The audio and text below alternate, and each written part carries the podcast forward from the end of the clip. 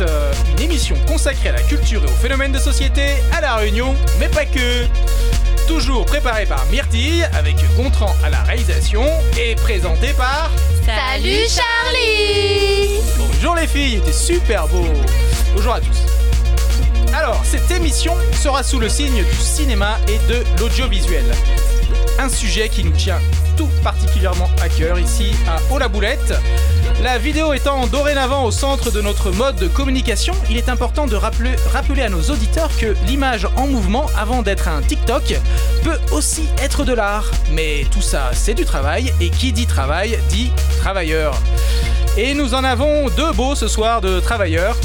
Alors, tout d'abord, Marine, Marine Hervé, jeune réalisatrice, qui a fait ses armes en tant que technicienne de tournage et de post-production avant de mettre à l'image ses propres histoires.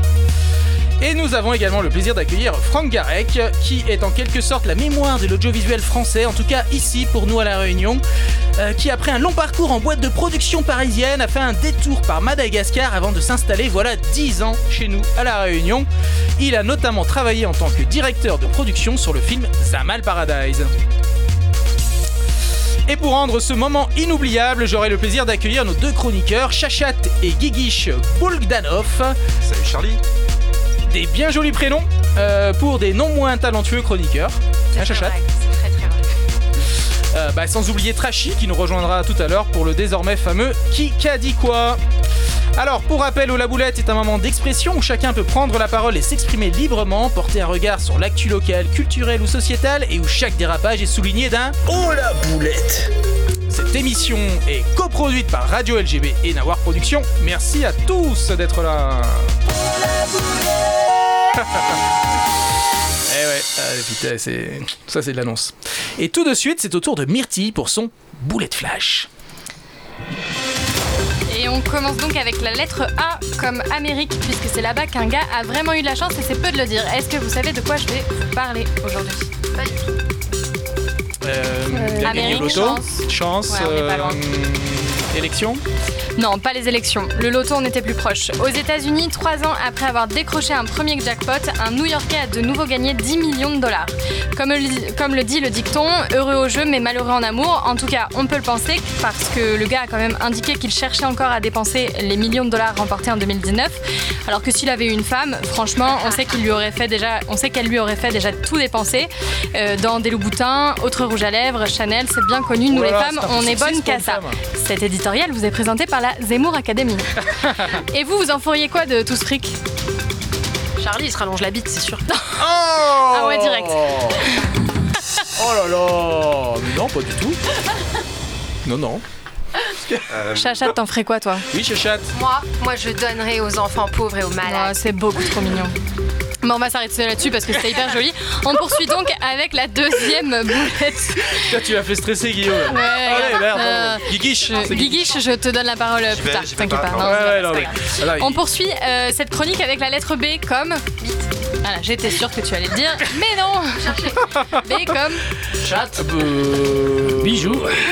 Boulette Non, B Boulette. comme Batman. Vous le savez Batman. sûrement. Et oui, le nouvel opus de la saga est sorti aux États-Unis et lors d'une projection du film The Batman, pardonnez mon accent hyper anglais, début mars dans un cinéma d'Austin au Texas, un spectateur a libéré une chauve-souris au-dessus du public. Ah. Le cinéma a été contraint de suspendre la séance pour tenter d'évacuer l'animal. A priori, la blague de la chauve-souris, ça ne les a pas fait sourire. Souris. Et là, tu vas nous faire toutes les lettres de l'alphabet. Eh ben non, mais j'ai quand même senti que vous étiez hyper inspiré par la lettre B, n'est-ce pas? Donc je vous propose qu'on termine ce boulet de flash avec la lettre C. X. Ah Qu'est-ce que ça vous inspire, la lettre X? Euh, X, euh, projet Ne soyez pas prudes. Malcolm X. Non cinéma, olé. XOXO.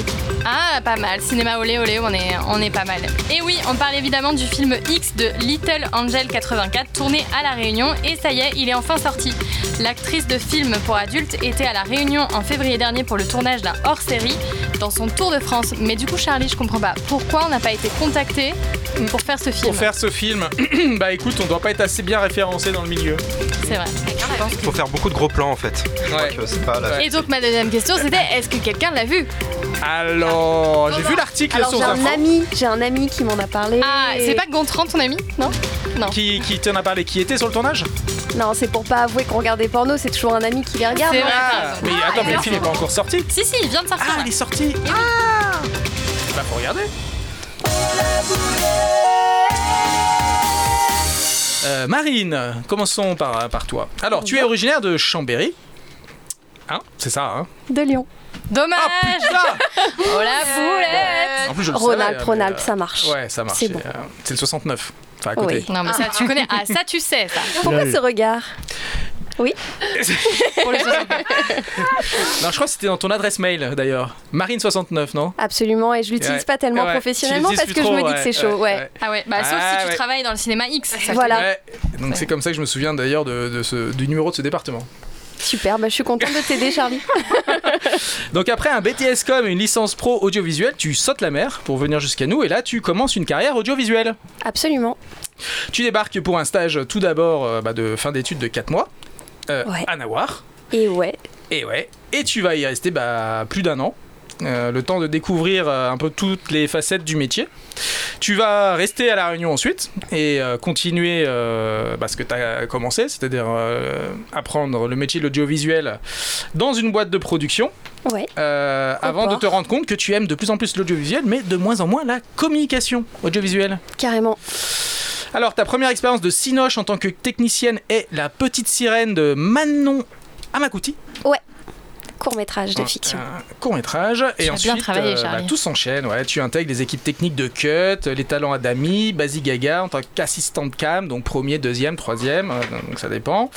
Euh, en parallèle, tu te formes à l'étalonnage qui s'inscrit euh, bah, dans ton goût pour la belle image, justement. Ouais.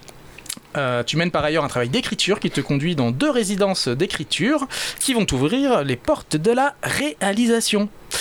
Et cette année, tu sors euh, bah, deux films, euh, un court métrage tout d'abord, qui est déjà accessible sur la plateforme MyCanal, ou qui Ça va y est, il est sur MyCanal et comment ça vient en festival. et tu euh, as également un documentaire Ouais. qui va sortir à la fin de l'année. En décembre, normalement, si tout va bien.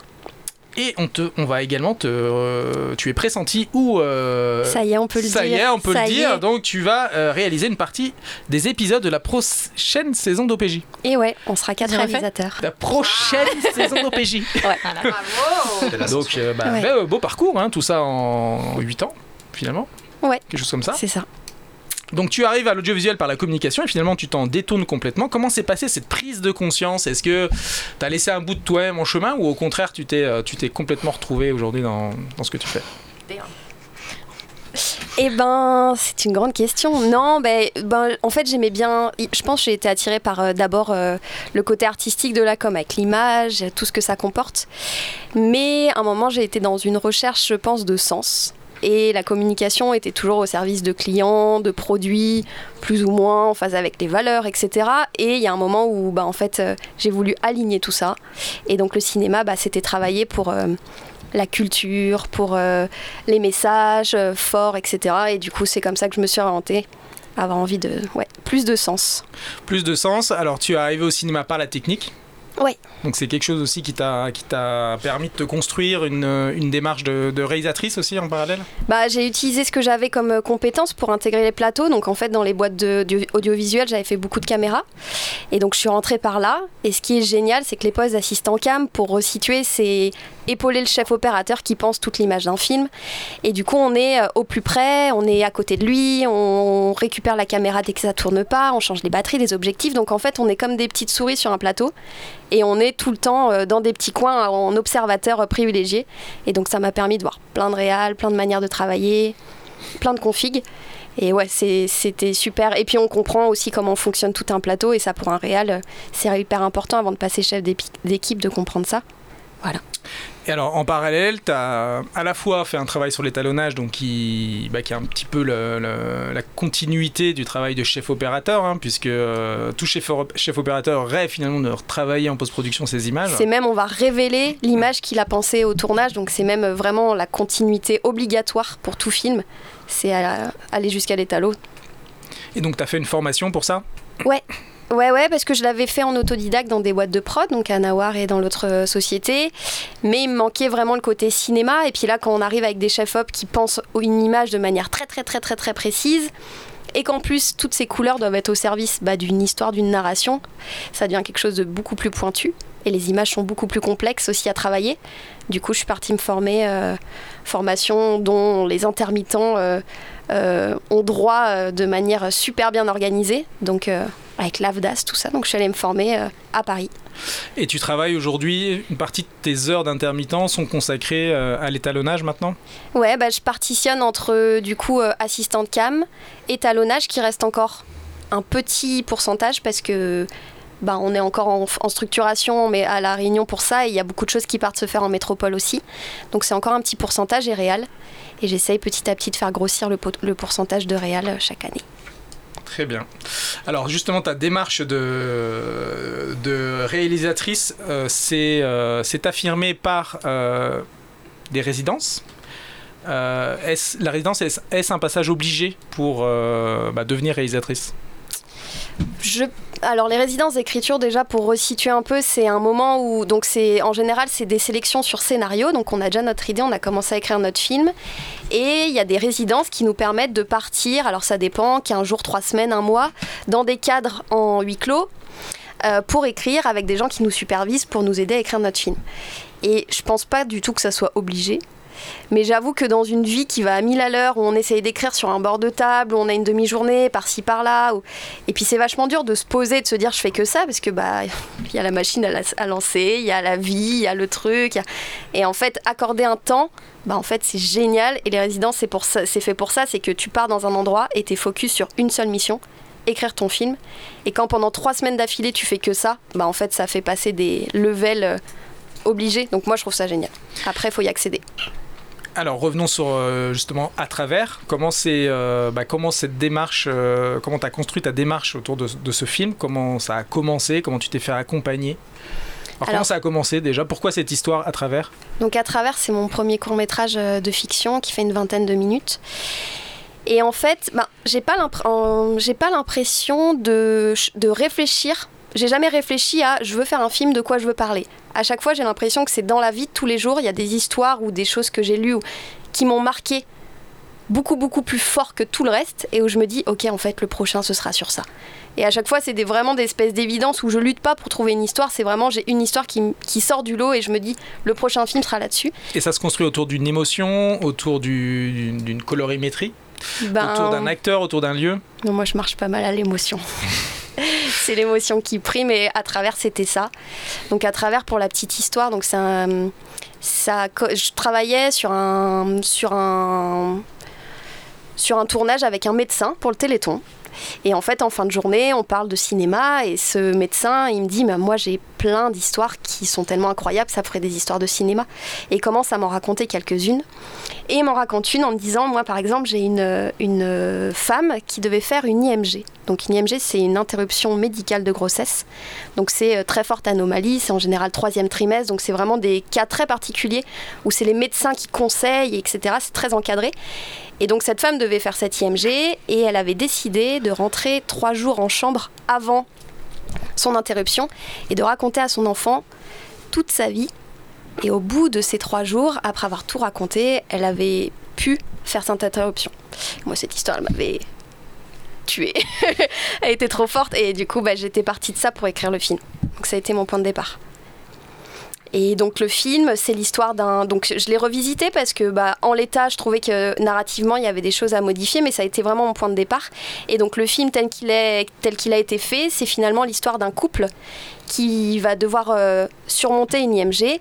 Et donc c'est vraiment la beauté du court métrage, c'est qu'on peut s'arrêter juste sur un tout petit bout d'une grande histoire. Et donc le tout petit bout, c'est les 24 heures en chambre. Euh, juste avant cette interruption. Donc cette espèce de huis clos de ce couple qui va se déchirer, se perdre, se retrouver et puis trouver une espèce de solution à léguer à leur enfant qui va être euh, parlé, lui raconter sa vie. Et donc voilà, c'est ça le comme ça que ça s'est construit. Donc un film euh, très, très émouvant. Alors on rigole Oui. pas beaucoup. hein, parce que moi, en famille vu, le dimanche euh, pour rigoler, c'est vraiment, je pense, c'est c'est la meilleure sortie. Mais euh, il y a de l'émotion. Ouais, hein. ça c'est sûr. Je pense que Mm. à ce niveau-là, on, on est, euh, C'est on ravi. est gâté. Ouais. Ouais. Euh, alors, est-ce que tu peux nous parler du tournage Parce que les conditions étaient, étaient particulières. euh, Ouais, bah alors, Dans un, dans- dans un hôpital. ouais, en plein Covid. non, bah moi, ce qui est génial, c'est que j'ai la chance d'être sur les plateaux. Donc, c'est-à-dire que mon équipe, déjà, j'ai pu choisir précisément à chaque poste qui je voulais parce que du coup, c'est que des collègues amis. Donc, euh, l'équipe, elle s'est construite comme ça. Et on a tourné à l'hôpital Gabriel Martin, qui est dans le centre de Saint-Paul, qui est désaffecté. maintenant, enfin centre vaccination Covid, mais euh, il y a quasiment rien dedans à part euh, une grande salle de vaccination. Donc c'est un énorme hôpital désaffecté et donc on a eu accès à ça grâce aux régisseurs de la Réunion qui connaissent tous les décors et qui ouvrent les décors pour plein d'autres séries dont OPJ et du coup bah comme j'avais ce réseau là bah ils m'ont ils m'ont fait rentrer et donc en plein Covid on a eu un hôpital désert que pour nous en plein couvre-feu donc zéro bruit dans la ville ce qui est quand même génial pour le son euh, en plein centre-ville et voilà, on avait la cantine sur le parvis, on était chez nous, on a peint les murs, démonté des toilettes, euh, changé des cloisons. euh, On était vraiment chez nous. Donc génial comme accueil. Donc ouais, t'as choisi ton équipe, t'as choisi ta, ta prod aussi. Euh, tout s'est bien passé au final? Ah bah Carton ça a été ouais ouais ça a été une expérience assez absolue euh, où je sors du tournage bon déjà avec une émotion de dingue on Bah, a tous j'imagine, ouais. pleuré. Câlin parti euh, tout ce que tu veux. Mais surtout je suis sortie du tournage en ayant une espèce de certitude de ok c'est ça que je veux faire de ma vie. J'étais exactement à la place que je voulais il y a eu ouais, une espèce d'évidence euh, de- D'accomplissement. ah ouais, d'accomplissement complet qui s'est confirmé tout au long du, de la post-production parce qu'après il reste tout le montage où on peut vachement déchanter de ce qu'on a cru avoir au tournage et en réalité c'était même au-delà de mes, expér- mes, mes espoirs euh, sur le jeu etc. Et jusqu'au bout, jusqu'au son parce qu'il y a un très gros travail de son, il y a un tout petit morceau en animation. C'est un film qui fait 20 minutes et il doit avoir 2 minutes d'animation 2D euh, traditionnelle en aquarelle. Pareil, expé- expérience de dingue avec l'animatrice. Donc c'est coproduit par Gaoshan, euh, qui au niveau local est un gros studio d'anime, euh, une grosse production et qui m'a super bien accompagnée. Et euh, jusqu'au bout. Et là j'ai l'impression de faire un film advienne que pourra, mais en tout cas moi je changerai aucune virgule. Enfin c'est c'est j'ai tout donné. Et donc après euh, voilà ça m'appartient plus. Alors Tu ton expérience. euh, ouais. Juste pour les néophytes de l'audiovisuel qui nous écoutent, est-ce que tu peux définir étalonnage? L'étalonnage, c'est du coup la retouche des couleurs. Donc c'est en général une des toutes toutes dernières étapes de la, de la post-production. Montage image complètement fait, montage son euh, quasiment fait. Et, en fait, ce qu'on fait, euh, ce qui- ce qu'il faut comprendre, c'est qu'au tournage, on filme dans des qualités qui sont en général des qualités où nos images sont encore toutes grises. Et en fait, le but de l'étalonnage, c'est de révéler toutes les couleurs. Et, euh, et en fait, c'est surtout que la couleur est aussi une narration. Et du coup, il faut que cette couleur accompagne eh ben, ce qui a été écrit au scénario, pensé au son, etc. Et en fait, ça donne une espèce de cohérence euh, générale. Est-ce que tu peux me dire pourquoi les séries allemandes sont toutes en beige et vert? Mais je pense qu'on s'adapte aussi au monde qu'on a autour de nous et que si on, on vit dans un monde gris, bah, on va aussi penser le monde de manière plus grise. Ah ouais, c'est ta vision de l'Allemagne quoi Je suis allée à Berlin et j'en ai un souvenir euh, gris. Donc euh, voilà, Et beige. et un peu beige. Alors toi, Francky, qui est la mémoire de l'audiovisuel, euh, donc tu connais mal. Un peu le Pierre euh, Tcharnia de l'émission. Je connais Marine, j'ai connu les frères Lumière. Enfin, je veux dire, Et Méliès, il est sympa. Méliès très très Ah, sympa, cool. les effets spéciaux Il a l'air. magnifiques à l'époque. Non non, c'était très très bien. Alors vous avez déjà partagé un plateau, euh, je crois. hein. Un plateau repas ou un plateau de- de- depuis que, je, plateau de depuis que je tournage. fais du cinéma parlant. Alors Ouais, on parle on de la dernière croisés. décennie, hein, pas des pas des neuf autres. Ouais, on s'est croisés sur le film de le court métrage d'Adami. Alors on a Ah, travaillé Talent ensemble, Adami, ouais, effectivement. sur les Avec, Adami. avec euh, Faut que tu parles dans le micro, Franck. C'était euh, le court métrage de de de de de Je sais aidez-moi. d'un- c'était. d'un talent ça peut Adami. être Swan Arlo. Swan Arlo. Swan Arlo, ouais. Mm. Zoreille. Swan Arlo, donc Zoreille, euh, un film, un court métrage sur les enfants de la Creuse. Ouais, qui s'est tourné tout dans le centre de Saint-Denis, dans une magnifique mi- mignonne case en, Voilà. en tôle qui a disparu depuis. Et où tu étais assistante cam Ouais. avec euh, Ryan. Absolument. Et t'es gentil, Francky, sur le sur le plateau? Très gentil, c'est lui qui donne les sandwichs, moi, euh, tout ça. Alors c'est le meilleur poste de la terre. Moi, généralement, je suis sympathique. C'est le plus important la bouffe. On Ouais, le dit pas clair. assez, hein, mais sur les tournages, Ah, si c'est on veut juste garder Tu une équipe, beaucoup euh, d'amis. il faut juste les a, nourrir il y a- en fait. il y y a la production et la régie. La régie, c'est le nerf de, C'est le nerf de la, guerre. Ouais. C'est ce qui soude une équipe, c'est le petit plus. Qui met tout Si le monde t'as de une mauvaise humeur. régie, t'es mal. Ouais, t'es mal barré. Très mal. Alors, venons-en à ta plus belle boulette euh, de euh, technicienne ou de réalisatrice. Alors, tu as une carrière assez récente, mais j'imagine qu'il y a déjà Il y a forcément une boulette. Il y a forcément une boulette. Bah ouais, j'en vois une, c'est d'ailleurs sur aux oreilles, j'ai un peu honte. Je l'ai jamais raconté. C'était Francky qui était à la prod en plus. Je vais, Non, alors, je- Non, mais je c'est vais une apprendre des boulette. choses. euh, c'est une boulette qui, du coup, n'a pas été une boulette, mais en tout cas, qui m'a fait un sang, enfin, des, des- des frissons euh, intenses. Alors, je vous explique. Euh, on tourne une séquence. euh, donc, je suis en assistante caméra. Donc, mon rôle, c'est entre autres de changer les cartes, Les cartes Euh, mémoire. les cartes de la mémoire dans les caméra. caméras. C'est là où il y a les Donc, images. grosse responsabilité. Très, très Alors, il y a- grosse Il n'y a plus de pellicule, donc c'est plus facile. Il n'y a plus de pellicule. Ah oui, Francky, oui, on t'avait pas Il dit. y en a encore, il y en a encore, c'est pas britement. Il y en a quelques Des fois, il y en a encore. Quand il y a du Ça budget. va, ça va. Et, euh, et donc du coup, mon poste, c'est de changer les cartes. Et en fait, on se rend pas compte, mais le montant d'un jour de tournage, c'est démentiel et ça ne tient que sur cette petite carte Ouais. qu'on confie à un, un second assistant, donc qui est un poste quand même. euh, qui est déjà un double subordonné, c'est pas le chef-op, c'est pas le premier, c'est le second quoi. Et cette personne a la responsabilité des cartes, c'est démentiel comme responsabilité. Mais donc, c'est le gars, finalement, il bosse que 10 minutes dans la journée, quoi. Il non, on fait carte, plein d'autres choses. On fait plein d'autres choses. Et d'ailleurs, c'est ça le problème. Et, euh, et donc, on doit changer les cartes. Et donc là, c'est une séquence très compliquée parce que on tourne euh, des roulings. Donc, c'est des plans en voiture sur la route du littoral.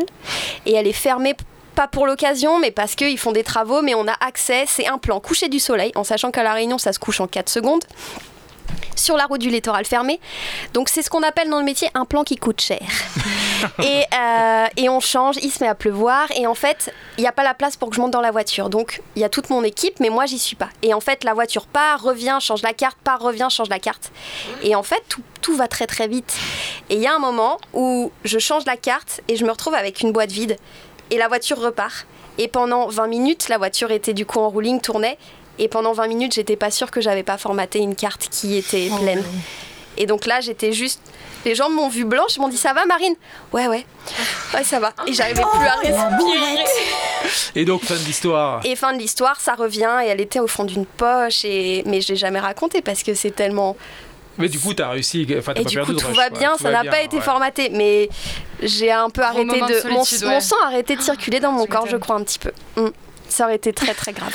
Ok, alors c'est pas une Donc, tu boulette, aujourd'hui, quoi. mais t'as eu la peur de la boulette de ta vie. J'ai une très très peur de la boulette. C'est une pré-boulette. Donc pour tous les assistants cam qui nous entendent, on peut vous presser pour tout, mais pour les changements de carte, on arrête le temps, on change la carte et on recommence. Alors, je sais pas s'il y aura beaucoup d'assistants caméra ce soir qui vont nous écouter. Je sais pas, le mais dans le message des drôles d'expériences de backup euh, où il y a un truc qui foire. euh, C'est, c'est, on a le droit d'arrêter le temps. C'est même notre mission d'arrêter le temps pendant 4 secondes. On nous en voudra pas. Ou en tout cas, si on nous en veut, c'est des connards.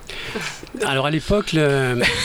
à l'époque, il y a très très longtemps, Fallait éviter de brûler la on pellicule. tournait en pellicule. Donc le deuxième assistant opérateur avait ce qu'on appelait un charging bag, vous voyez. Ah, charging Et bag. Il alors n'y là, avait pas de mot c'était- français pour là, ça. c'était Francky. encore pire. Ouais. Sac de chargement de caméra. Ah, enfin bon. Et donc là, en fait, c'était quoi l'idée? On avait une boîte de pellicule 35 mm qu'on glissait à l'intérieur d'un sac noir avec des petits bras, des manchons. Et là, le deuxième assistant opérateur, dans le noir donc, mais à l'aveugle, enlevait la pellicule de la boîte, la chargeait dans un magasin, refermait le magasin et mettait le magasin sur la caméra. Donc si évidemment le truc est mal mis, c'est voilé, c'est foutu. Donc là, la responsabilité, elle était bien aussi. Ouais, c'était Et pas là- mal. et là- pas mal. À l'époque, toujours, On une- parle de quel siècle, Francky une, mais c'était le C'était le 20e. La boîte de pellicule, c'était 4 minutes et demie en 35 mm. Ah oui. Et donc ça veut dire que dans la journée, un assistant opérateur, le deuxième assistant opérateur, il se tapait 10, 20 changements. Donc et autant donc, d'occasions. donc c'était euh, très très chaud et, ça respirait pas mal, ça transpirait pas mal. Tu dois avoir ouais, pas mal d'histoires de boulettes à l'époque quand même. hein. Oui, c'était Donc repartir en avion, passer sous le portique du scanner et voiler ta caméra parce que t'as toute ta bobine parce que t'es passé au scanner. T'es pas- t'es Et passé ça, au scanner, ouais. ça, Par c'est exemple. Ou le petit poil de le petit poil euh, malvenu sur la pellicule. Oh mais ça c'est encore aujourd'hui, il peut encore avoir des petits poils malvenus. hein. Là, c'est check the gate. Check the gate. Euh, c'est une, une expression de l'époque. Oui, mais évidemment, vous ne connaissez rien. alors, Pardon. Alors, check the gate, c'est quoi? C'est-à-dire que, évidemment, on avait une caméra 35 mm avec une fenêtre et la pellicule défile devant la fenêtre. Oui. À la fin Ah oui, check d'un the gate plan, pour pas qu'il y ait un poil sur la à la sur- fin d'un sur la plan, check the gate, c'est vérifier la fenêtre. Ouais, ouais. Si tout d'un coup il y a un petit poil qui se balade devant la fenêtre, on sait qu'on va le retrouver sur le négatif. Ouais. Et là, à l'époque, il n'y a pas de truc en post-prod, on verra, non, on verra rien du tout. D'ailleurs, il faut arrêter, on voit rien en post-prod en fait. C'est une arnaque hein, parce qu'en étalo, on nous le fait croire et c'est mort. hein. Oui, mais ça rassure tout le monde sur le tournage de dire Oui, ça. bah c'est super. Sur bien le client. Ouais. T'inqui- T'inquiète, on verra ça à la post-prod. Ça. Et ton chèque est parti hier. Ça, c'est le deuxième. Et il y a un troisième mensonge de la prod. C'est quoi Non, il n'y en a que deux. Ton chèque est parti. Le- mon chèque, je ne l'ai pas reçu. les- bon, on avait parlé de liquide. je Hmm, Non Ouais, mais on a fait un chèque quand même. ouais. Bon, c'est l'heure de la petite pause musicale. Et euh, donc, Marine, tu as choisi euh, La Meute de Maya Kamati.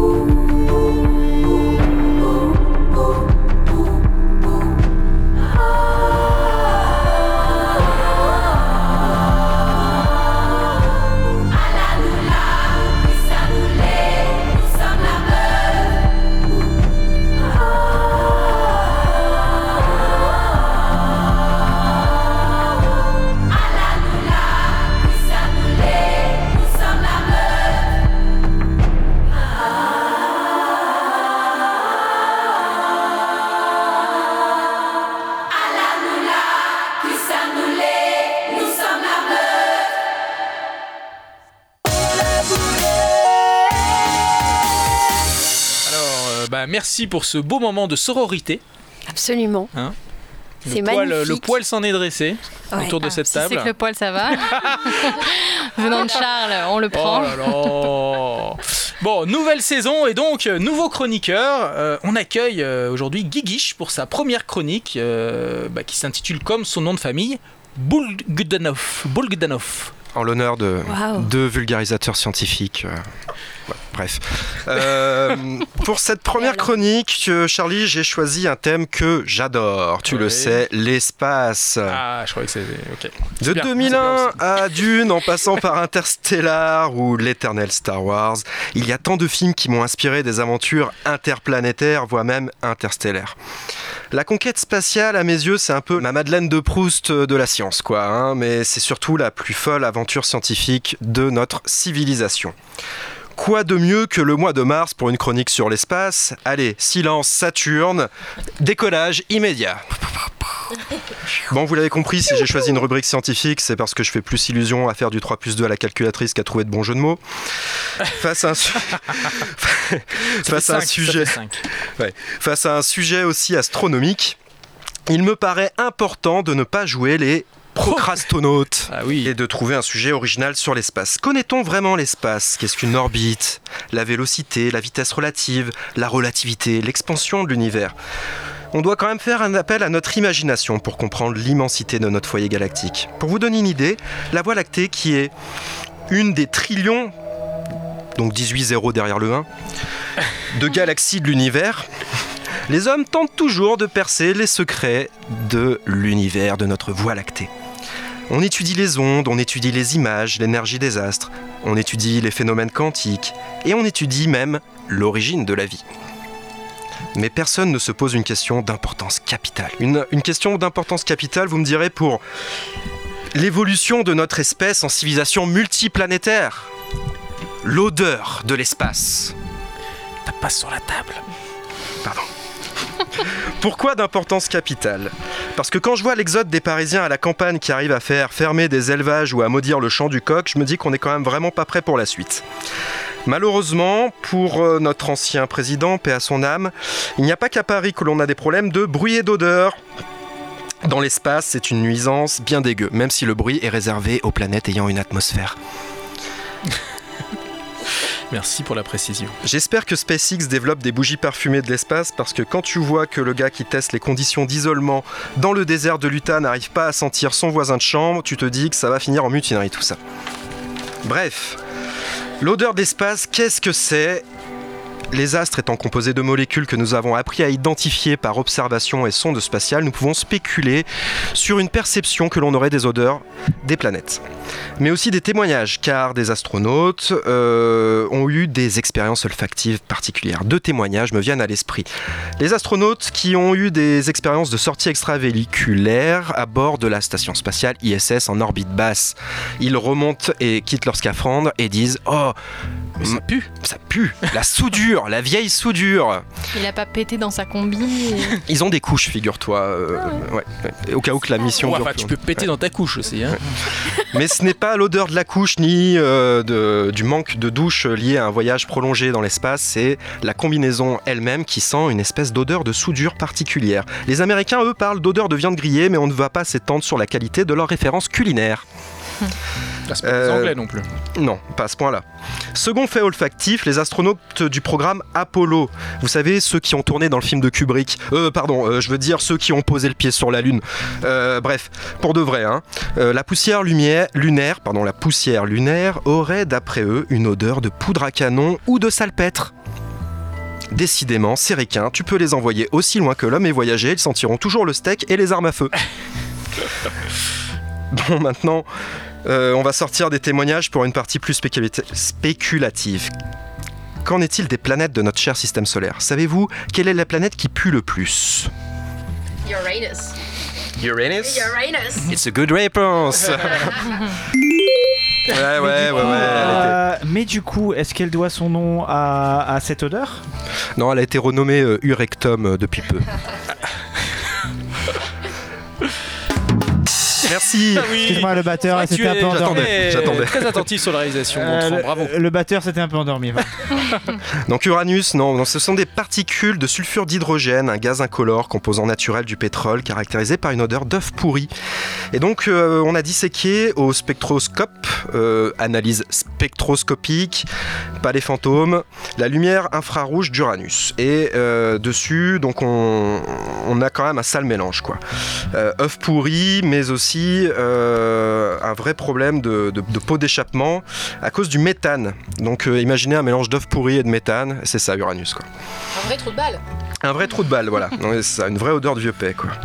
Mais ce n'est pas la seule. Par exemple, Vénus, vous pensez à la déesse de l'amour, de la séduction, vous avez ses jambes féminines élancées, surtout bien épilées. Eh ben, désolé. Ça, c'était pour Chachat. Désolé pour les fantasmes miso. Mais Vénus est un gros mix, un gros mix olfactif bien crado, pardon. Mélange d'œufs pourris. Et euh, là aussi, c'est euh, gaz d'échappement, mais avec l'aspect caniculaire en plus, quoi. Bon, faut s'imaginer que, que c'est un truc bien sale. Mais pas bien bien quoi. Euh, donc l'œuf pourri, c'est le soufre et le dioxyde de carbone pour les pots d'échappement.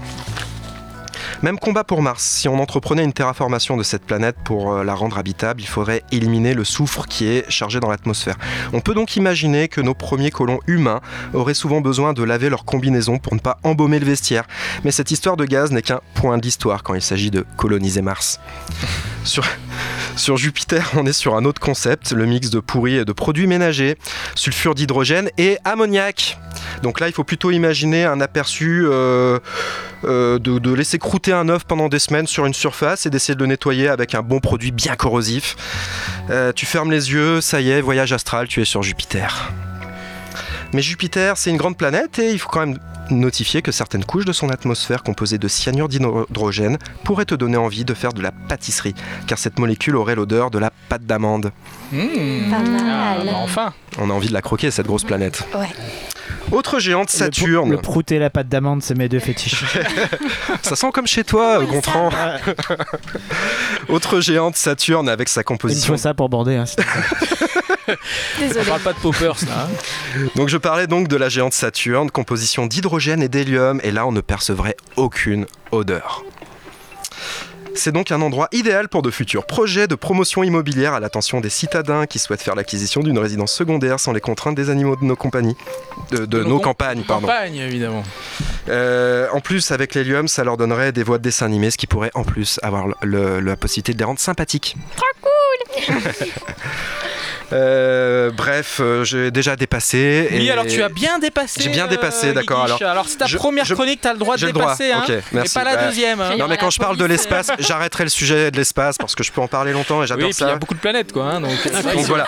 Ce qu'il faut surtout se rappeler, La semaine c'est que notre tu disais combien? 18 trilliards de 18 trilliards de galaxies. de galaxies, ouais. Dans... Mais on parle aussi de multivers, donc euh, il faut Ouais, ouais, vraiment. Ne le relance pas, Ouais, donc Charlie. le- le est le sujet Peut-être long, que ouais. les étoiles puent également. euh, tu veux peut-être nous en Mais en Les tout co- cas, tu nous l'as bien vendu, l'espace. Ouais, ça C'était donne envie, très hein. sympa. Ça donne Ouais, envie c'est d'y aller. sympa, ouais. Mais je, je voulais le, le faire surtout pour nous rappeler que notre maison, la Terre, a un panel d'odeurs bien plus varié que les autres planètes que je viens de citer, et c'est bien la vie qui fait la différence. Nous n'avons qu'une maison et elle commence à sentir le brûlé. À bon renifleur, salut. Avec un message à la fin, bravo Guiguiche. Putain, il est trop fort. Ouais, tu sauves le coup là. Euh, C'est mieux que les Bogdanov. hein. Alors nous revenons à notre première invité Marine, nous n'en avons pas complètement fini avec toi, Rebonjour. puisqu'il s'agit maintenant de faire l'interview décalée. Oh, Et pour merde. toi, nous avons choisi l'interview goût et couleur. Alors, euh, bah, tu dois choisir. D'accord. Il n'y a rien de très compliqué. Tu préfères en voir de toutes les couleurs ou voir la vie en rose Hmm, bah, voir la vie en rose. hein. on va pas se on faire voit- mal pour rien. Ouais. Après, Oui. euh, ça peut être euh, instructif. Bien sûr. Oui, ce que j'allais dire. Bah, toutes les couleurs, c'est toujours intéressant, mais si on peut être euh, cool, c'est cool aussi. Ouais, L'arc-en-ciel, tu vois toutes les couleurs. Absolument. Euh, être vert de rage ou rouge de honte Ah, vert de rage, je crois que je m'y connais pas mal. Plus que rouge de honte. Non, Ouais, t'es, là, blanc, on- t'es blanc de honte. ouais, peut-être blanc de honte. Ouais, parce que le sang arrête de circuler comme quand on formate des cartes. Euh, travailler au noir ou être dans le rouge? Euh, travailler au noir, c'est bien aussi, ouais. J'aime bien. Euh, Faire grise mine ou broyer du noir? Hmm, en tant qu'auteur, broyer du noir, ça fait partie du package, je crois bien. Joli. Euh, être blanc comme neige ou comme un linge? Je Euh, manquais un peu d'inspi sur celle-là, mais en vrai, après, elles sont cool. hein. Blanc comme neige, c'est vachement mieux. Blanc comme Blanc un comme un linge. linge, ouais. euh, ouais, c'est pas bon signe quoi. Non, Ça fait un peu peur. petit Ouais. malaise vagal en vue. Alors, rire jaune ou avoir une peur bleue? Peur bleue, parce qu'en termes de film d'horreur, je suis une vraie flippette. Donc euh, je crois que je m'y connais pas mal. Je crois que mon, fi- mon premier film d'horreur, c'était Le Crime de l'Orient Express. Donc vous voyez, je suis sensible. Ah oui. D'accord, ouais. Donc c'est pas de c'est pas de sitôt qu'on te verra réaliser un film d'horreur. Non, absolument pas. J'aurais, je vous ferais pleurer avant de vous faire peur, je crois. Euh, avoir la main verte ou être un cordon bleu? J'adore être l'un et l'autre, mais je crois que les deux, c'est pas ouf. Parlez-en à mon beau-père et à mon chéri. Je, ouais, je crois que c'est pas ça. Alors, boire un petit blanc ou un petit jaune Ah, un petit blanc. Un petit jaune, c'est pas trop. non. C'est pas ton Non. truc. Un petit vert. Une petite chartreuse, chambéry, tout ça. Un peu Je vert. préfère, ouais. Mm. Ok. Eh bien, merci Marine. Euh, Donc, on peut te retrouver, en tout cas, retrouver tes films euh, donc sur MyCanal à travers. Pour l'instant, le court-métrage et le documentaire euh, à partir de janvier, je pense. Janvier sur quelle chaîne? Canal aussi. Sur Canal. Ouais. Et OPJ, donc ça sera en 2023, tes ép- les épisodes euh, que tu Ouais, réaliseras. Et c'est exactement. sur quelle chaîne maintenant? Et bah, c'est France 2 et puis. C'est sur euh, France 2. Et, et Réunion la première. Bref, on ne, on ne devrait donc euh, pas te rater, en tout cas ton travail. Merci Marine. J'espère bien. On enchaîne tout de suite avec la chronique de Chachat pour un peu d'histoire. Et oui, aujourd'hui, dans Boulette d'Histoire, je vais vous raconter une boulette de l'espace. On reste dans le thème de notre ami Boulgdanov, que moi, je sais prononcer personnellement. Et c'est une boulette de l'espace, un fail encore plus énorme que la tube de Gontran, un échec plus cuisant encore que la coupe de cheveux de Charlie. Merci pour lui. C'est une boulette tellement grosse que ça dépasse même la fois où j'ai croisé mon crush et que j'ai hésité entre lui dire salut et hello et que du coup j'ai dit salaud, ça va autant, autant vous dire qu'il ne m'a jamais rappelé. Voilà, non, c'est vraiment du lourd cette boulette, hein, c'est interstellaire et en plus les gens qui l'ont faite, ils font partie des ingénieurs les plus intelligents du monde. Alors on voit tout de suite que Charlie est rassuré, il sait que ça va pas parler de lui, hein, voilà. Allez, attachez vos ceintures, on décolle direction 1998 pour atterrir dans les locaux de la NASA, où toute une flopée d'ingénieurs surdoués observent attentivement le lancement du Mars Climate Orbiter. Alors non Charlie, je t'arrête tout de suite. Un orbiteur, c'est pas un mec qui a une bite en or. Non, non. C'est bien une sorte de satellite. Et, ce- et celui-ci, le Mars Climate Orbiter, il devait étudier la météorologie de la planète Mars. Une mission qu'il n'accomplira jamais, puisqu'il sera entièrement détruit en traversant à grande vitesse la partie supérieure de l'atmosphère martienne. L'orbite, attention Charlie, finalement calculée, Oui. était finalement trop basse. Comment cela se fait, me demandez-vous Oh Demandez-moi, comment cela Comment se ça fait se fait Comment ça se fait Merci. Ce désastre galactique est le fruit d'une erreur de calcul, en quelque sorte. Non pas que les ingénieurs de la NASA soient aussi nuls en maths que Charlie, mais parce que ceux qui avaient développé Oh, le dis logiciel. c'est pour toi, aujourd'hui c'est pour toi. Ah ouais, donc. Mais ceux qui avaient développé le logiciel de la sonde en question utilisaient Ah, elle a des dit sonde, unités- sonde. Euh, Sonde. Sonde, ça passe. sonde. sonde- On se Sonde calme. anal. Sonda, Sonda- anal. Je, je continue. Donc il y a des mecs, ils ont développé la sonde, ok. Ils utilisaient des unités anglo-saxonnes, la livre force par seconde. Ce que les Américains ont pris pour des données métriques, des newtons par seconde. Résultat, tous les calculs étaient faussés, le Mars Climate Orbiter éclaté et pas moins de 125 millions de dollars évaporés. Morale de la boulette, il est grand temps que vous passiez au système métrique les, les- putain, je la refais. Morale de la boulette, il est grand temps que vous passiez au système métrique les roast beef bisous. Les rose beef bisous. Très bien. Ah, bravo. Tu peux redire, euh, tu peux redire qu'il y a un gros zizi, s'il te plaît? On n'a pas bien C'était Gontran, c'est Gontran, la grosse table c'est Gontran. Merci. Gontran. Merci. Et comme quoi, faut pas se fier aux apparences. Et en parlant de grosse tub, on passe tout de suite à... au Au deuxième, deuxième invité On passe au deuxième invité Non, Et c'est Francky Alors, Francky. Francky, un peu endormi, Francky. je vais, te fallait faire, que- euh, je vais essayer de faire court quand même, parce que bon, on n'a pas non plus toute la nuit. Pas comme ça, Tob. Pas- J'ai j'ai Oh, pas putain. entendu là, j'ai un problème. euh, Il y a deux thématiques. Il y a l'espace et la ouais, J'ai un problème d'oreillette, je crois. Ouais. Alors, euh, je disais, on va essayer de faire court, pas comme. euh, Ça, Tob. voilà. Non, bah, je vais y aller là. je- Pas Non, parce que du coup, euh, on va pas faire tous les siècles, je veux dire. Non, bah bien sûr. Donc, tu commences le métier avec un papier et un crayon, pas par choix, mais parce que l'informatique n'existait pas encore. C'est ça. Donc, cela, Il tire à balles réelles, à balles réelles, il s'en fout. alors, cela nous ramène au tout début des années 80. Alors, on rigole pas parce que les années 80, eh ben, j'étais né aussi. Hein. Ouais, T'étais pas, Mais je travaillais pas t'étais encore. pas bien en vieux, route. à mon avis. en route, pas né. Ouais, j'étais, j'étais dans, le, dans la voie. T'étais sur le chemin, quoi. Ouais, j'étais sur le chemin, ouais. Donc une calculette, une gomme, un crayon et un fax, et hop, euh, à l'époque, tu pouvais monter une boîte de prod. Euh, sauf que toi, tu préfères euh, rester intermittent, c'est moins d'emmerde quand même.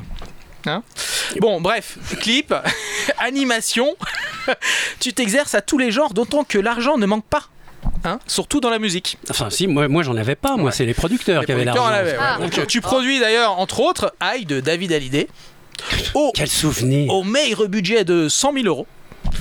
Euh, en France, ça fait bien plus. pour l'époque. Hein Donc là, ça voudrait dire un clip à 300 000 boules. Enfin, euh, non, pas du euros. 650 000 francs pour être exact. Voilà. Non, mais là, euh, Ah oui, merci à Gontran. 20 ans, à Avec 20 ans d'écart avec Avec l'inflation. Bon, les gars, faut fais un suivre petit aussi, calcul. parce que sinon, Donc ça va pas être on serait, vas-y, avec l'inflation, euh, Gontran, ça ferait combien Je vous fais un petit calcul. Je reviens. En le- la cellule fact-checking Et en ancien franc, s'il te plaît, pour Francky. Bien sûr. Enfin, je veux dire qu'à l'époque, il y avait de l'argent, quoi.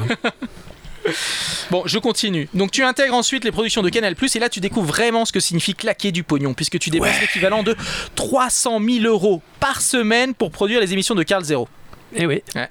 Donc après 14 mois, une bonne vingtaine d'émissions produites, tu te dis qu'il est temps euh, d'aller faire autre chose, et là tu quittes tout. Intermittent c'est bien, euh, mais quand on bosse tout le temps, bah, c'est déjà t'es plus intermittent, c'est tout le temps, et là ça devient chiant. hein. Euh, donc tu pars avec ta compagne Amada, où le métier te rattrape bien malgré toi, et alors que tu voulais faire de la plongée sous-marine, bah finalement tu replonges dans le métier. Jeu de mots. Jeu de mots, C'est 15 ans, énorme. C'est énorme. 15 ans à Madagascar, et puis ensuite, boum, la Réunion, depuis 10 ans. Eh ouais. Voilà. T'as vu, j'ai fait court, hein. Ouais, ça nous rajeunit pas, en tout cas. Alors, pour toi, la, la production, c'est quoi? C'est une drogue? Pourquoi tu y reviens tout le temps La production, bah, c'est c'est jouissif, la production. La production, c'est... Alors, explique-nous déjà un peu le métier de ton métier de directeur de production. Alors, Alors, on va dire, on va dire, voilà. comment tu comment tu euh, Comment je le vois Ouais, comment tu le vois Très Comment bien. tu l'expliquerais aux jeunes euh, générations qui veulent faire ton métier Alors, on va dire que d'un Il y a beaucoup côté- d'argent déjà. D'un côté, Alors, il y a- euh, non, il faut beaucoup d'argent, mais d'un côté, on a un réalisateur. Bonjour.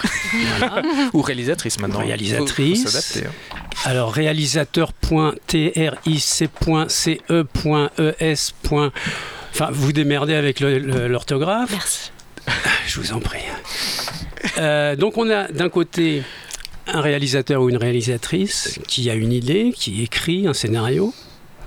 Et on a de l'autre côté un producteur qui va aimer ce scénario et qui va avoir envie de mettre euh, en image ce film. Avec le réalisateur, Il- là Alors, évidemment, on il a, on deux besoin. minutes. Il a deux minutes, Francky. alors il a besoin d'un mec au milieu qui s'appelle le directeur de production qui va mettre en adéquation avec un budget qu'on va lui donner les idées du réalisateur et l'argent du producteur. En fait, t'as un Alors, peu la pour- tranche de jambon, pour résumer. Euh, un petit peu.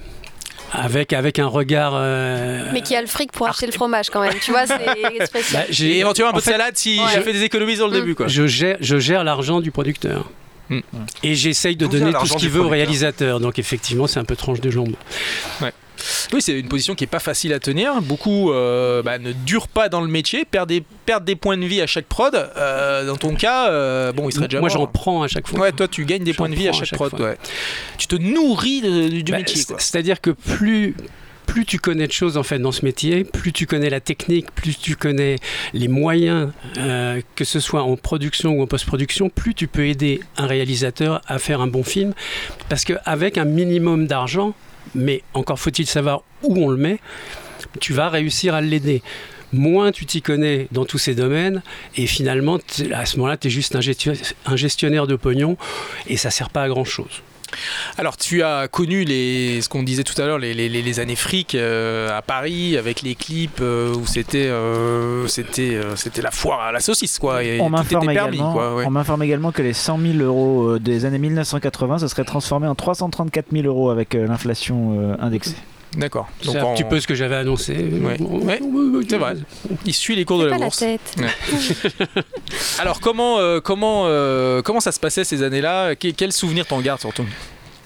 Alors, bah, c'était des années euh, assez extraordinaires parce qu'on avait de l'argent, c'est vrai. Et c'était euh, entre les clips et la pub.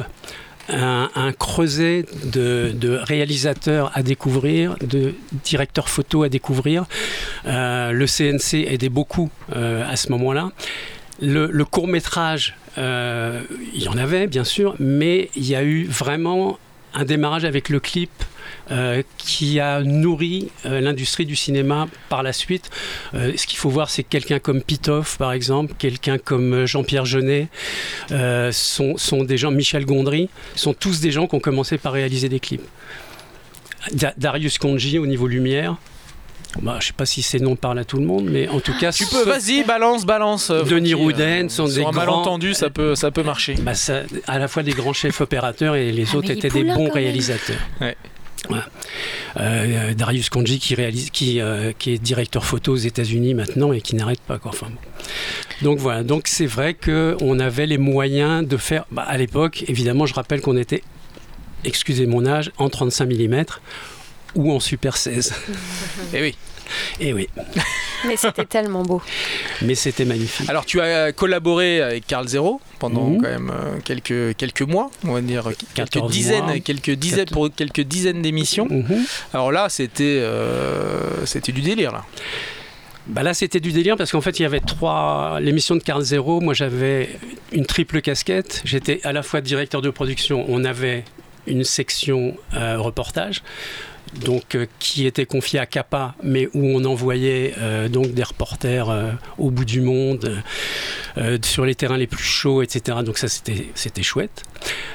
On avait trois fictions trois sketchs de fiction en adéquation avec l'actualité par semaine et une émission plateau d'une heure et demie. Moi, je gérais tout ça. J'avais effectivement à l'époque 2 millions et demi de francs par, euh, Par émission, semaine. Par semaine, ouais. par semaine. Et la coke n'était pas encore coupée hein, à l'époque. non, mais d'ailleurs, je, euh, Karl, si tu nous regardes, si tu nous écoutes, euh, et donc, euh, oui, Oui, qu'est-ce qu'on lui dit Qu'est-ce que, qu'est-ce que tu as un message à faire passer à Carl aucun. peut-être Il le, il le comprendra. Lui-même, il sait. Donc tout ne passait pas dans les trous de nez, mais également dans Non, non, la non, production. On avait, on avait, euh, non, puis c'était c'était une époque où effectivement on avait, on pouvait prendre du temps, même si on avait une émission hebdomadaire. Moi, j'avais par exemple des auteurs, euh, je les payais à aller au cinéma, euh, à attendre, à prendre leur bagnole, à aller se balader dans la campagne, juste pour qu'ils trouvent des idées. Ils trouvent des idées. Et puis après, dès qu'ils avaient trouvé leurs idées, on avait deux jours pour tourner trois sketchs. Ah oui. Voilà. Eh Ouah, ben. Ça fait rêver. Bah ouais, ça fait rêver, ouais. Et ouais, on a plus ça. Mais qu'est-ce qui devient Si, ça Karl s'appelle le confinement, les gars. Mais Karl, il a fait plein de trucs après sur la 13e rue, des trucs judiciaires, euh, etc. Il a un peu laissé tomber de côté euh, l'humour décalé. Alors Marine, euh, Marine, euh, donc tu as, tu connaissais Frankie un peu. euh, Ouais. tu- Est-ce que tu connaissais son histoire? Pas du tout. Ah, Pas faut du lui poser des questions à Frankie. hein. Des fois, il fait un peu peur comme ça. Mais c'est ça quand même, sur les tournages, il y a tellement un rythme soutenu que, à part un peu à la pause repas, mais en général, eux, ils sont par vents et par veaux. Et on se connaît pas, on n'arrive pas tant à parler comme ça. C'est chouette. Alors, tu as travaillé euh, ici à La Réunion ben, sur beaucoup de, de productions, hein, que ce soit du court métrage, du documentaire, du long métrage également. Et tu as, euh, bah, tu étais directeur de prod sur le film Zamal Paradise Mhm, de Decapite, qui est toujours au cinéma d'ailleurs. tout à fait. Au Cinépalme. Au Cinépalme, ouais. Alors, euh, bonne expérience Bah, très, très bonne expérience, très bon premier film euh, entièrement réunionnais, avec euh, une multitude de comédiens, avec des multitudes de décors, euh, avec euh, un tournage euh, soutenu, euh, avec peu de temps finalement pour, euh, Bah, Pour faire un film de 2h40. pour faire un film de 2h40, quoi. Ouais. c'est-à-dire avec beaucoup de plans séquences et, et tout ça. Bon, ben, magnifiquement réalisé par, euh, par Decapite, mais euh, voilà, très très bonne expérience. Et je suis très content que qu'il puisse enfin euh, sortir, enfin qu'il soit enfin sorti en salle à la Réunion déjà. Bon, il- là, il, il y a une très grande communication autour du film. J'ai vu un article dans l'IB. Enfin, il y a pas Ouais, mal ça- de choses. Et donc euh, voilà, longue vie à ce film.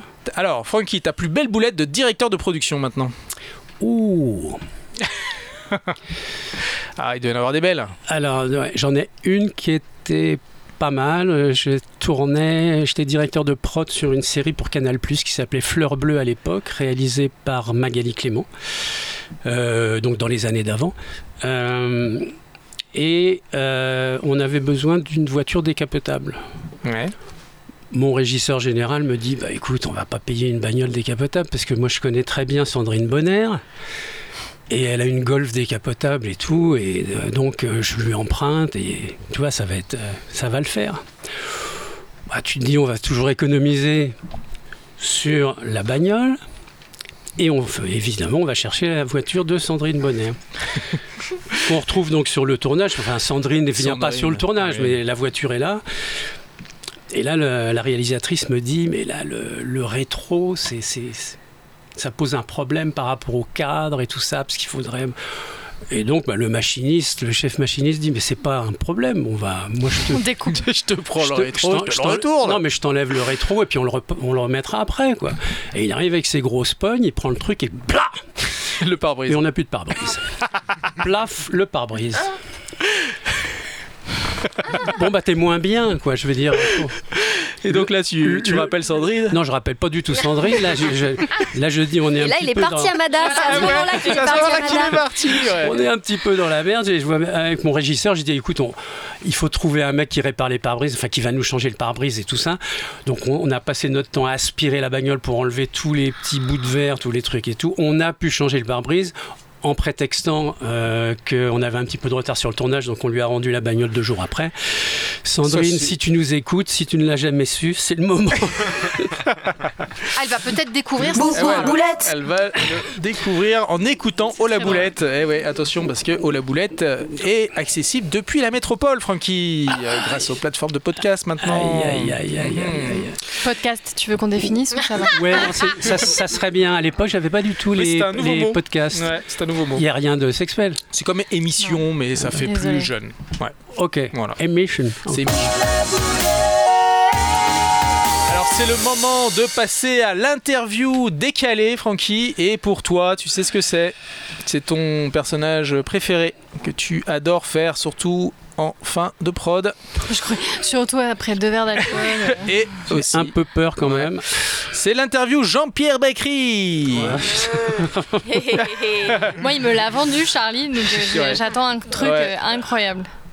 Mais pas Alors, de pression. Hein. Ouais, ouais. Alors, quel conseil tu donnerais aujourd'hui à la jeunesse qui veut se lancer dans le métier de directeur de prod, Jean-Pierre? Ça, c'est, c'est, c'est, c'est, c'est chi- chiant déjà, ça, comme, comme question.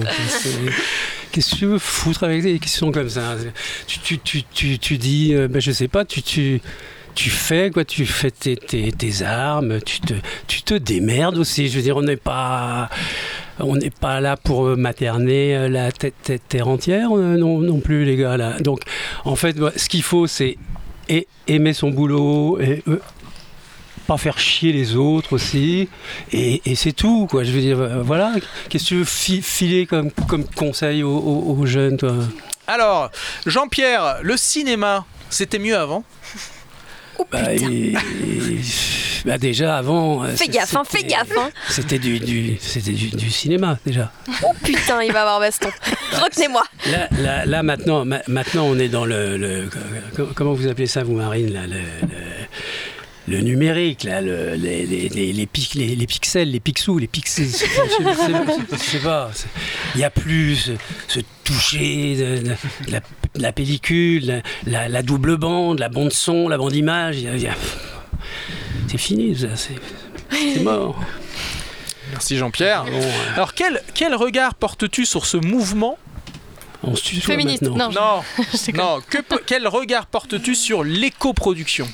Oh là Ah, J'aimerais bien le savoir.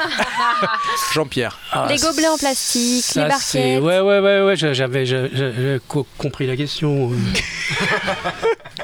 Euh, ouais, l'éco-production, c'est, bien. de- Moi, de toute façon, j'ai toujours préféré boire dans, de- dans du verre que dans du plastique. Euh, Les bières de fin de tournage, c'est du verre. hein. Moi, je pense qu'on était déjà hein, bah, éco. bah, hein. bah, évi- évi- évidemment, Ouais. c'est, c'est- il, faut, il faut arrêter de toute façon bouffer les- les- avec les, les trucs en plastique, là, les, les, les fo- fourchettes, là, les, cou- les cou- couteaux qui coupent pas. Là, c'est, quoi? Tu, tu me donnes un, un couteau en ferraille et, puis, et voilà, ça va quoi, maintenant. Non, l'éco-production, c'est, c'est bien. Alors, pour terminer, Jean-Pierre, que penses-tu de ce mouvement qu'on appelle le Cinégalité Ouais, Je crois qu'il est euh, embauché par le CNC pour ouais, faire le- Charlie en fait. le- C'est-à-dire que toi, tu, tu, tu cherches des subventions. T'as essayé de tout mettre dans le même truc. Quoi. Non, mais j'essaye de- de, de Euh, voir, Jean-Pierre, le ce que tu ciné- penses aujourd'hui. Les inégalités, les mouvements. co, Oui, voilà. les machins. Ah oui, oui, euh, oui. Est-ce que j'ai fait les trucs euh, harcèlement sexiste, sexuel et compagnie? Oui, bah oui aussi. euh, voilà, bon bah. Puis, il est chi- chiant aussi cette inter- interview là. C'est- c'est pa- parce que bon, et en fait, c'est c'est quoi le c'est une inégalité? Bon bah c'est euh, un homme égale une femme, une femme égale un homme. On a le, le même po- pognon.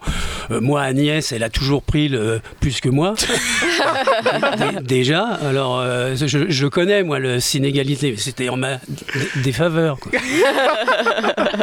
Donc il faudrait rééquilibrer dans l'autre sens, Jean-Pierre. Bah, maintenant, il faut mettre des gonzesses partout, à tous les postes, et puis euh, Et tout ça, et- c'est super. et que ça soit payé tout pareil. Et puis, bon, ça, au niveau des salaires, dans le cinéma, on est quand même assez assez paritaire, on, on va dire. Euh, On n'a pas Bah, le sauf choix. pour les stars, quand même. euh. non, Sauf pour les stars, mais on n'a pas le choix, il y a des conventions ce partout. que, ce que je veux, non, mais même dans le court métrage, dans, dans- par exemple, où il n'y a aucune convention. Alors, euh, Jean-Pierre, on- je, t'entends très bien. On te là. perd, on te perd, perd, Jean-Pierre. on peut- on peut- ah, ah, Moi j'entends bien. Non, non, Alors- mais- C'était un peu revenu. euh, Ouais, on avait perdu je- Jean-Pierre, on avait retrouvé Franck. Franck. Ouais. Ah, ah oui. Euh, il fait chier. Alors, Il est revenu. Euh, non, mais euh, dans un court métrage, par exemple, les hommes et les femmes sont payés exactement euh, pas. Ou alors ils sont tous pas payés en fait dans le ils sont tous pas, peu- payés. Donc voilà. on est, on est quand même à parité et il n'y a pas 20% d- d- d'écart sur, sur les salaires. c'est ça, c'est des conneries aussi.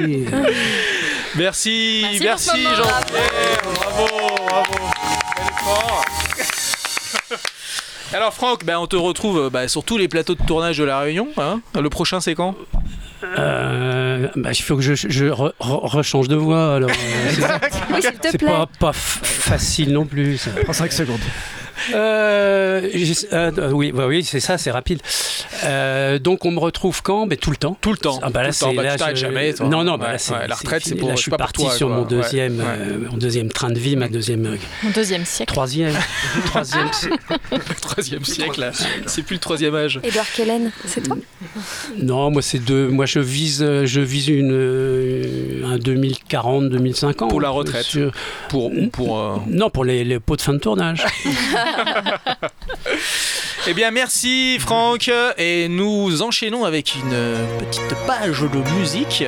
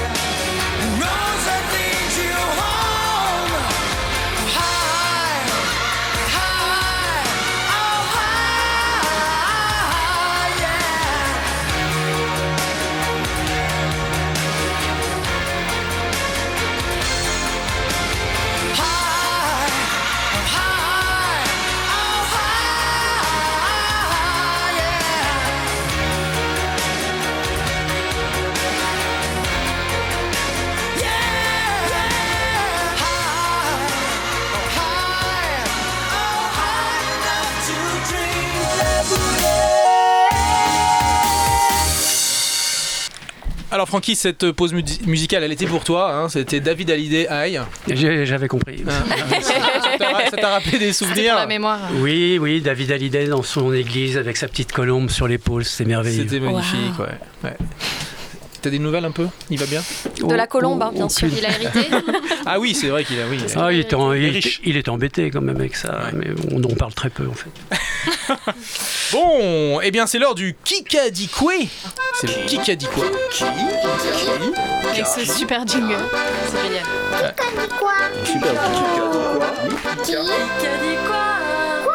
Ah oui, ah oui, oui, oui, oui, ah oui, ah bonjour et bienvenue dans ce nouveau numéro du Kika dit quoi. Je rappelle le principe du jeu, deux équipes, l'équipe de Charlie accompagnée cette semaine des garçons, faites du bruit les garçons. Ouais. Alors nous on est, nous, on est non genré s'il vous plaît. soutenue par les filles pour cette émission. On dit bonjour, on est à la Réunion, on dit bonjour au Dom Tom, la Martinique, Guadeloupe, Saint-Martin, bonjour TV5 Monde, bonjour. T'as oublié Saint-Pierre l'enjeu ce soir est énorme. Qui de Charlie ou de Myrtille devra exécuter le gage choisi par nos fidèles auditeurs et néanmoins téléspectateurs? Bonjour à nos téléspectateurs sur TV5 Monde. Pour l'instant, Myrtille mène par 2 à 0 cette semaine. Un Pa, pa, nouveau pa. concept dans le Kikadi quoi. Puisqu'il bah, pour, s'agira euh, du nom à trouver. Puisque c'est à la fois un nom d'émission qu'on n'a pas réussi à trouver et à la fois un nom de rubrique dans lequel il faudra trouver un nom. J'ai rien Ok. compris. Alors, Oh, putain, je j'ai rien rappelle compris. euh, que tel Julien Lepers, je vais vous donner des biographies de personnages, réels ou fictifs, lieux ou objets, et vous devez trouver leur nom le premier. Petite variante euh, verso question pour un champion. Si vous prenez la main et vous vous trompez, vous ne perdez pas tout de suite le point, mais vous ne pourrez plus jouer sauf si l'équipe adverse se trompe à son tour. D'accord. Alors, moi, ce que je te propose, c'est que, euh, merci, tu expliques les règles du jeu à Charlie. J'ai bien compris. Non mais ça, en fait j'ai pris l'avantage parce que comme il a pas compris, je pense. Un petit exemple. fois, faut- Un petit exemple dans la catégorie dictateur célèbre. Je suis top Poutine. célèbre homme politique allemand du début du 20 siècle. J'écoute, merci. Hitler. Poutine. Alors, Donc qui déjà, prend la main Alors, pas- regarde. Ah ouais, Charlie. Ah, déjà, Ah, ouais. Ah, vous avez rien Ah respecté. ouais, c'est vrai, c'est vrai. Vous Je vous recommencez. rappelle qu'il faut le buzzer.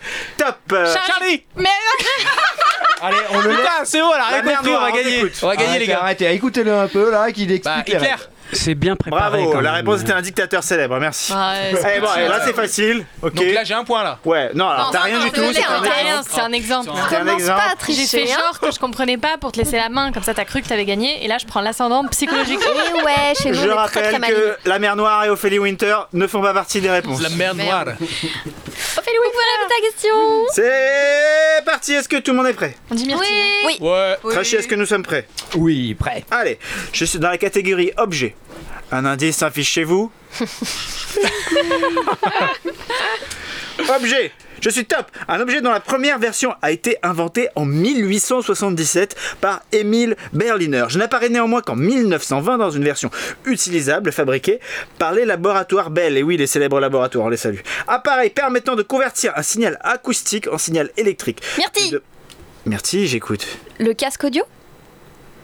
Non Donc là, on peut plus rien dire. Bah non. Jusqu'à Jusqu'à ce que l'équipe de Charlie Ah, ait donné une mauvaise réponse. Ça va pas tarder. Bah continue.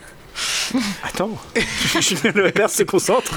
Quel, quel manque de que- respect, on parle pas comme ça à Julien. Il faut que je recanalise Julien Lepers là.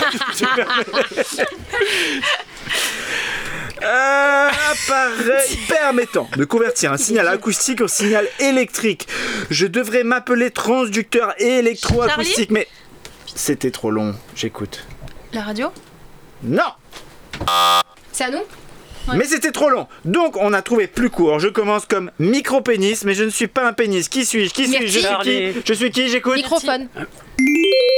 Ouais. Merci. On avait dit Myrtille avant Charlie. Oui, j'ai dit Myrtille. Et de toute façon, ils avaient pas le droit, ils s'étaient trompés. Bah ouais. Oui, Ouais. en plus. Alors je rappelle que tout le monde peut rejouer hein, une fois qu'ils sont euh, Ah. trompés, hein. Ah, une fois qu'on a dépassé le temps, tout le monde peut rejouer. Oh, Ah bah ça on l'avait pas Oui, mais elle a quand même dit Myrtille avant Charlie. Oh, fais Non, pas de elle a mauvais dit esprit. En pas de mauvais esprit, hein. Non, elle s'est pas trompée C'est mort, c'est mort. Culture.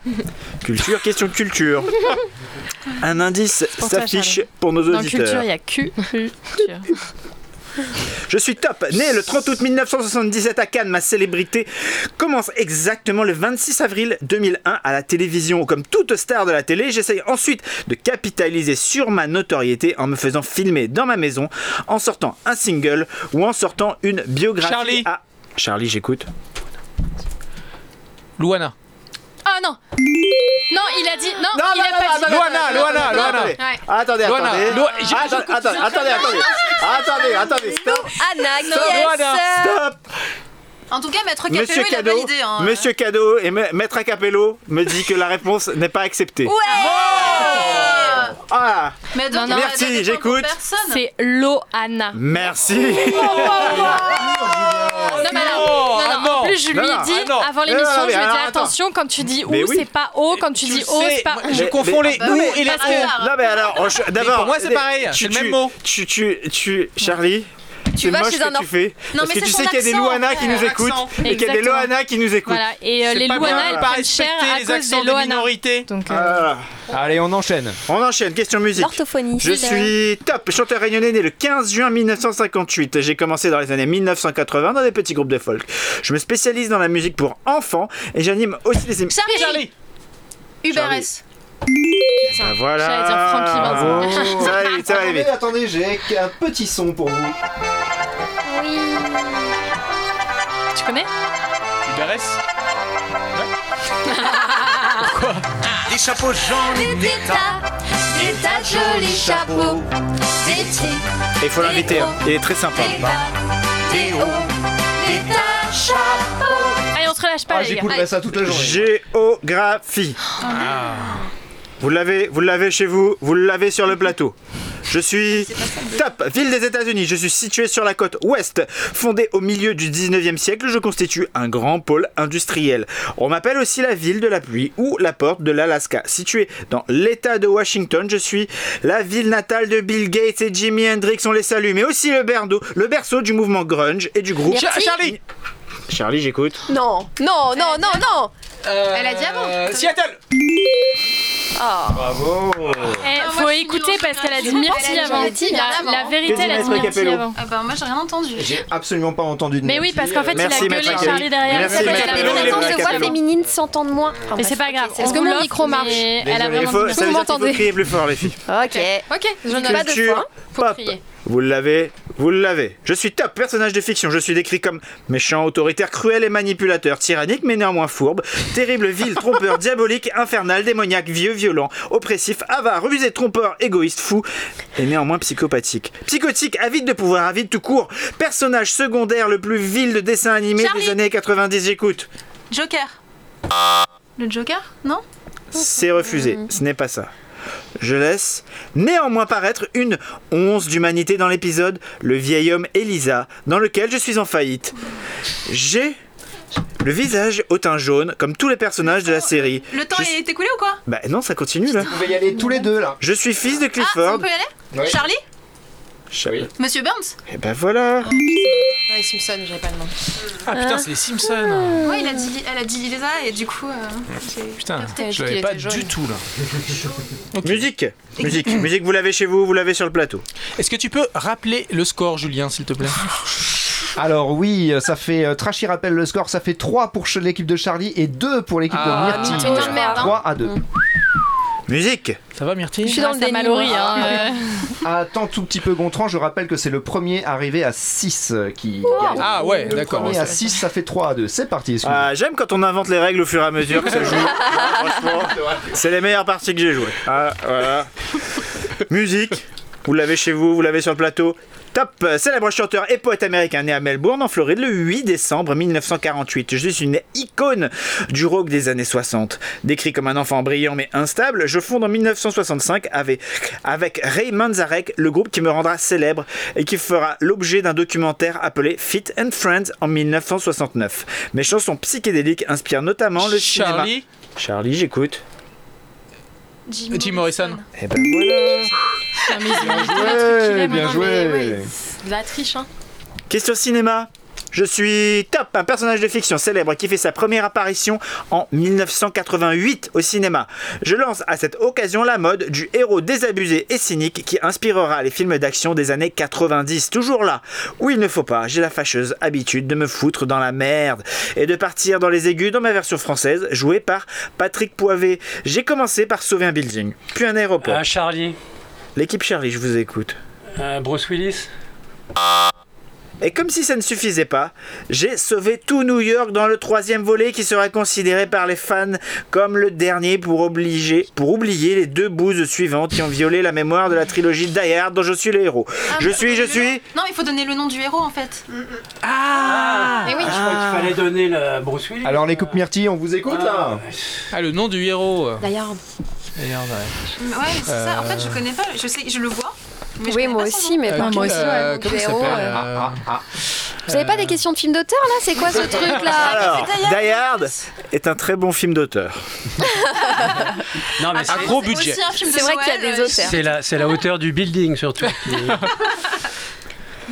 Messieurs, dames, c'était John McClane. Ah, ok. Oui, John McClane. C'est pas les frites, ça c'est ça, ouais. Question folklore réunionnais. Yes. Je suis. Je suis top, né à Sainte-Clotilde en 1974. Je suis un musicien et chef d'entreprise réunionnais. Dans mon adolescence, dans les années 90, je me passionne pour la batterie et le motocross. Après une aventure métropolitaine entre 2000 et 2011, je reviens sur l'île et ouvre rapidement un studio pour accueillir les Charlie. Kick. Et ben voilà Non, ça c'est scandaleux. Petit rappel des scores, Trashy Mais- Oui, ça fait gagné. Mais moi, 5 je- je à voyais 2. vraiment, pour Cinq à l'équipe de deux. Charlie. Alors s'il y a des Ah, prix de Waro sur une euh, moto. ça peut C'est le miam de match. C'est le miam de match. Ah oui, oui, oui, miam, miam de match. Ah J'aime bien ce jeu, j'ai- j'aime euh, j'aime beaucoup mieux euh, cette, cette Ouais, mais ça Ah non, fait trois mais le tic ça surprise, euh, c'est incroyable quoi. Je l'ai pas vu venir. Cinéma, je suis top. Célèbre actrice américaine née à New York en 1937 et toujours de ce monde, je me révèle au grand public en 1962 avec le film L'école des jeunes mariés. Deux Myrtille. fois avec... Merci, équipe Myrtille, on vous écoute. Jane Fonda Et ben voilà. Ah, c'est quand même autre chose que John McClane, hein, on va pas se mentir.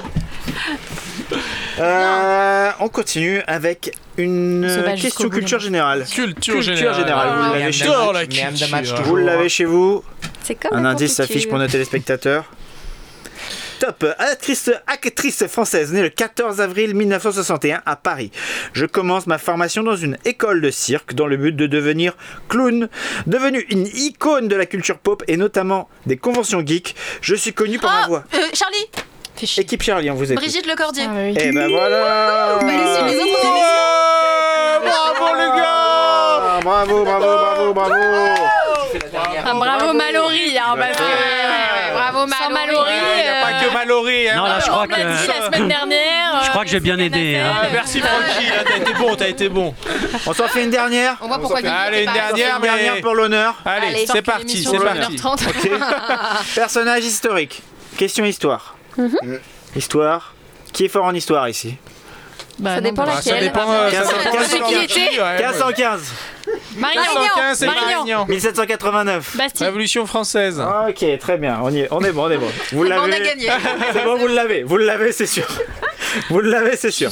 Personnage historique, top. Je suis né en mars d'une année très lointaine. Je suis un grand nom du cinéma français et de l'audiovisuel en général. J'ai commencé le métier alors que les caméras n'étaient pas encore inventées. Merci. Francky Franck, bah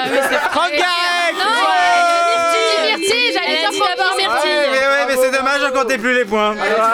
Est-ce qu'on n'en profiterait pas pour lui souhaiter un joyeux anniversaire?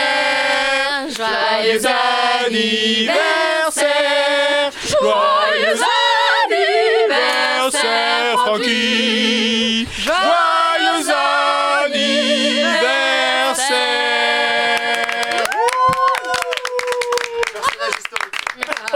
Oh la bougie. Eh bien, merci euh, Trashy, merci Gontran pour cette euh, belle partie. Et en plus, euh, bah, j'ai gagné, donc euh, j'adore ce jeu. Nous arrivons à la fin de notre émission. Alors, euh, la traditionnelle, le traditionnel conseil aux auditeurs. Euh, Marine, as-tu un conseil à donner à nos auditeurs afin euh, d'éviter ou de provoquer la boulette? Euh, pff, oh loulou. Euh, je suis pas sûre que plutôt ça pro s'évite. ou pro ou, ou, ou, euh, anti-boulette, quoi Bah, je crois que ça je choisis pas. Mais par contre, quand on fait une boulette, oui, je pense que l'autodérision est vraiment la meilleure des armes au monde euh, pour s'en débat, enfin pour sortir Pour du- survivre, quoi. Ouais, de l'impasse. Et toi, Francky, alors la boulette Euh, bah, je pense qu'il faut euh, assumer la boulette. Jusqu'au bout. Jusqu'au bout. T'as pas le choix. foi. Même le pare-brise. Une fois que tu l'as fait, de toute façon, il faut assumer. Soit tu répares ta boulette, soit tu l'assumes.